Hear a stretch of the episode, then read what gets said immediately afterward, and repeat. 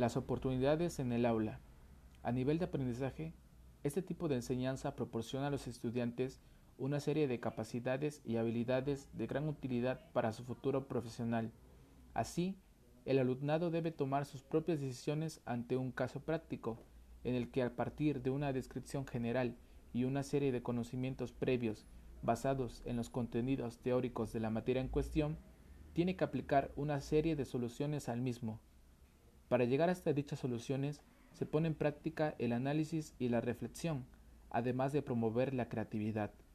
Por otro lado, el trabajo colaborativo es fundamental para llegar a la resolución del caso.